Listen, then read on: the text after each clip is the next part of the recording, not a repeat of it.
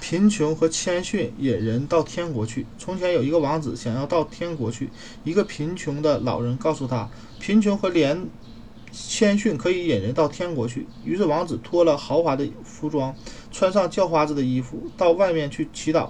七天之后，他回到了父亲的宫殿里，没有人认得他。他说他是王子，可是父母兄弟都嘲笑他是个疯子。后来，王子王后看他十分可怜，就叫人把他领到楼下。啊，楼梯下面的一个小黑屋，小黑屋里去住，叫两个仆人轮流送给他吃的东西。其中一个仆人的心肠歹毒，把食物留下自己吃或者喂狗，这样王子能得到的食物就少得可怜。可是他从心里不怨恨父母兄弟，也不怨恨那个仆人。他身体一天比一天柔弱。终于有一天，他听见城里、城内和附近的地方钟声都响了起来。他咽下了最后一口气。